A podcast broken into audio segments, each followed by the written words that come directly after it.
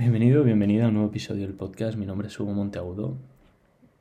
Te voy a hablar hoy del fracaso. Vayamos, vayamos al grano. No me gusta extenderme, a pesar de que me encanta hablar. Fracaso. No nacemos con miedo al fracaso.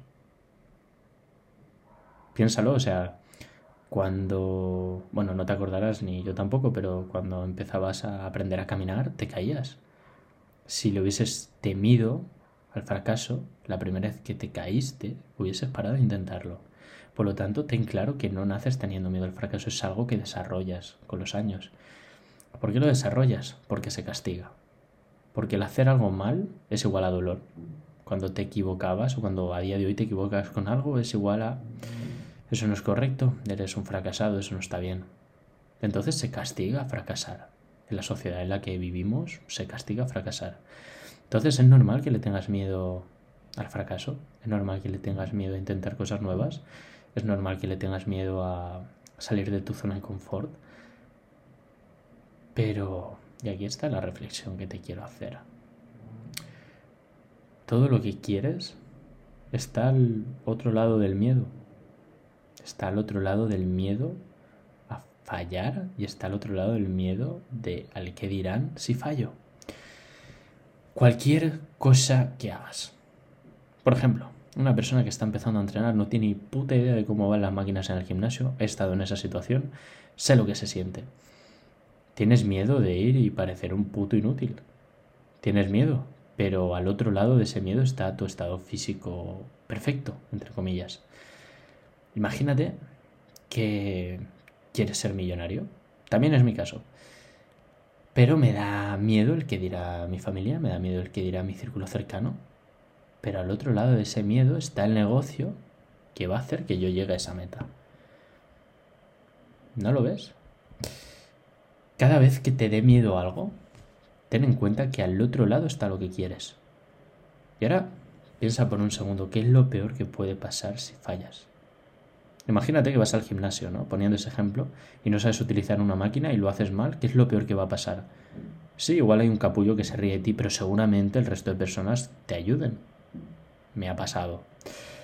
Imagínate que empiezas un negocio y fracasas, inviertes dinero y lo pierdes todo. Me ha pasado. ¿Y sabes qué ha ocurrido? Absolutamente nada. Mi vida sigue exactamente igual. Y no solo eso, sino que he aprendido y gracias a eso estoy mejorando y estoy tomando más acción y tengo más conocimientos y más confianza porque ya sé lo que no tengo que hacer y sé lo que tengo que hacer. Imagínate que te da miedo conocer a una chica. Te pongo una chica de ejemplo porque soy chico y me gustan las chicas. Te pongo mi ejemplo. Me puede dar miedo conocer a alguien. ¿Qué es lo peor que puede pasar? ¿Que me diga que no? Bueno, si me dice que no, me quedaré como antes y si me dice que sí, pues voy a tener una oportunidad de conocer a una persona nueva. Al otro lado del miedo al fracaso y el miedo de que dirán, está tu crecimiento está todo lo que quieres. ¿Te da miedo levantar la mano y decir la respuesta en clase? ¿Qué es lo que puede pasar? ¿Que te equivoques y te rectifiquen y gracias a eso aprendas? Pues no lo veo tan mal. Ahora, a mí me daría más miedo el quedarme con la duda y ser un ignorante el resto de mi vida.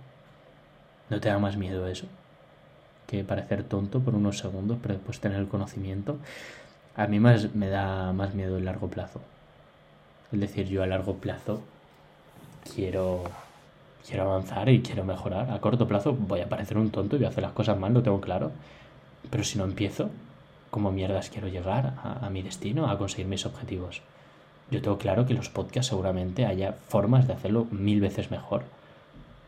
Y seguramente de expresarse mucho mejor. Pero si no empiezo, ¿cómo voy a conseguirlo? Empecé en TikTok con cero seguidores, tengo 239.000 ahora. Al principio tienes que ver mis vídeos, doy pena y ahora doy pena, pero no tanta, ¿sabes? Y dentro de un año seguiré dando pena, pero lo habré hecho un poquito mejor. ¿Por qué? Porque habré avanzado, habré superado ese miedo. En cada situación, quiero que pienses lo siguiente, ya para terminar. Cuando te encuentres una situación que te da miedo, piensa, si me da miedo es porque al otro lado hay crecimiento y al otro lado está lo que yo quiero conseguir.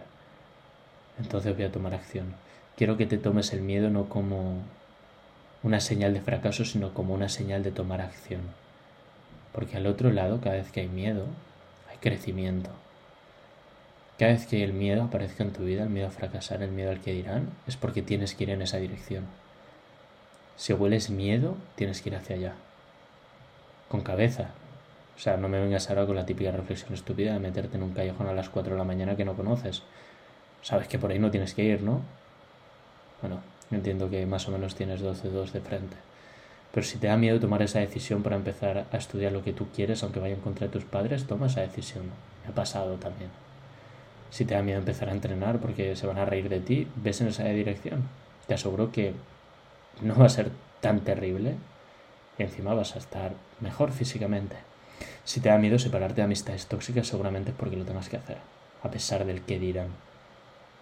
A partir de ahora, espero que cada vez que huelas el miedo, te lances. Ya me dirás qué tal, si ves resultados o no. Un saludito.